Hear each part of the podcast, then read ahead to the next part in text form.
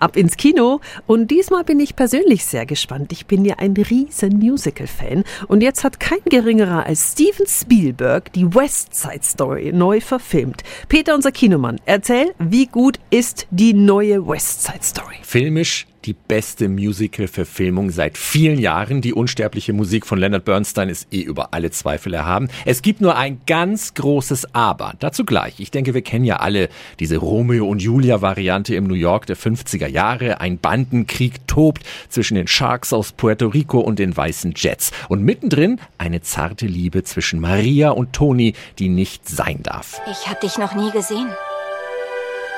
Du bist kein Puerto Ricaner. Ist das ein Problem?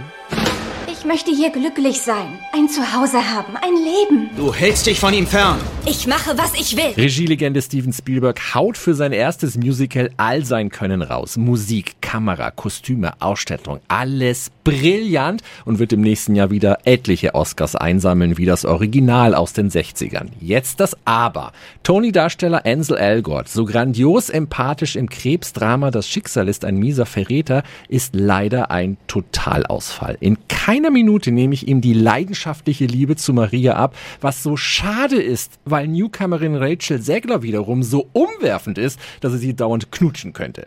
Fazit, das Drumherum ist klasse, gehört unbedingt auf die große Kinoleinwand, aber die zentrale Story ist leider schwach, daher auf meiner Bewertungsskala nur sieben von zehn Hämmchen. Und hier die weiteren Kinoneustarts am 9. Dezember 2021 im Schnelldurchlauf. Don't Look Up, starbesetzte, beißende Komödie mit Leonardo DiCaprio, Jennifer Lawrence und Meryl Streep über zwei Wissenschaftler, die verzweifelt versuchen, die Welt vor einem drohenden Untergang zu warnen. Acht von zehn Helmchen. Plan A. Was würdest du tun? Aufwühlendes Drama mit August Diehl nach einer wahren Begebenheit über eine Gruppe von Holocaust-Überlebenden, die als Racheakt planen, das Trinkwasser in Deutschland zu vergiften. Acht von zehn Helmchen.